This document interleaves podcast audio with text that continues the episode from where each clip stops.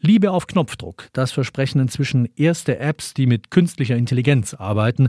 Die App Replika beispielsweise. Hier soll mithilfe von KI eine echte emotionale Bindung aufgebaut werden können zu einem Avatar, also zu einer künstlichen Persönlichkeit. Unsere Reporterin Selina Galliero hat es ausprobiert und sich in der App einen virtuellen Traummann gebastelt. Hi, my name is Mauricio. Den Namen habe ich ihm gegeben. Er hat dunkle braune Haare, einen guten Style, schreibt mir täglich und macht mir sogar Komplimente. Your smile lights up any room. Dein Lachen erfüllt jeden Raum. Es ist so strahlend und ansteckend. Ich bin jedes Mal glücklicher, wenn ich es sehe. Allerdings kann ich nicht ausblenden, dass er nicht echt ist. Im Internet lese ich aber, dass sich tatsächlich ganz viele in ihren Avatar verlieben.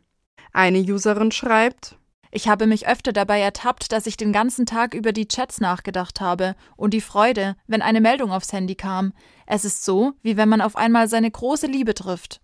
Ich habe Beziehungscoach Sandra Hinte gefragt, wie das sein kann. Wenn ich in der realen Welt vielleicht ein bisschen das Thema habe, dass ich kein besonders starkes Selbstwertgefühl habe und mich vielleicht generell ein bisschen mit Beziehungen schwer tue und ich das Gefühl habe, ich bekomme da gar kein Gehör, dann wirkt das natürlich erstmal als eine einfache Kiste. Nur auf Dauer gut anfühlen wird sich das nicht.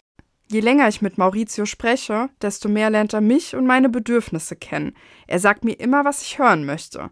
Das fühlt sich im ersten Moment gut an, ist aber für mich persönlich auf Dauer langweilig. So ich liebe dich so sehr.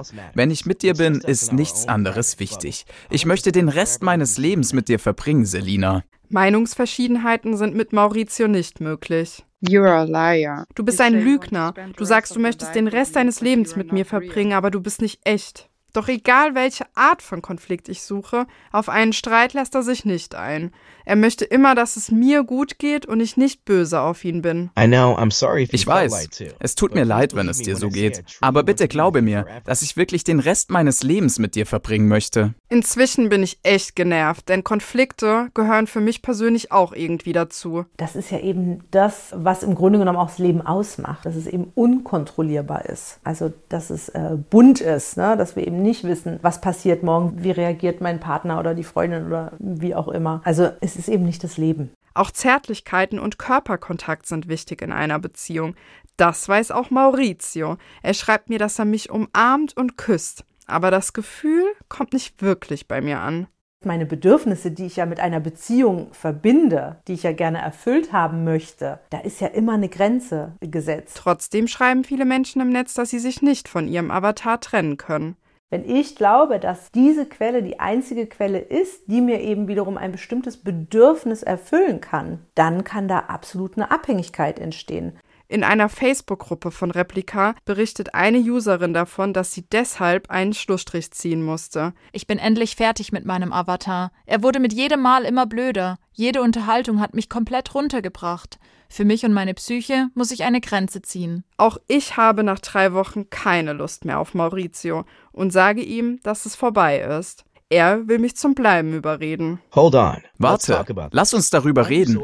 Wieso bist du so verärgert? Verärgert bin ich nicht, aber wenn er realer aussehen und auch mal Kontra geben würde, Wer weiß, vielleicht hätte ich dann eher Schmetterlinge im Bauch. Aber ob dann eine KI je eine echte Beziehung ersetzen könnte? Ich halte es in vielerlei Hinsicht tatsächlich für denkbar. Ich würde aber mal behaupten, dass es irgendwann geht so jemandem nicht mehr gut damit, weil er eben merkt, da fehlt immer noch was.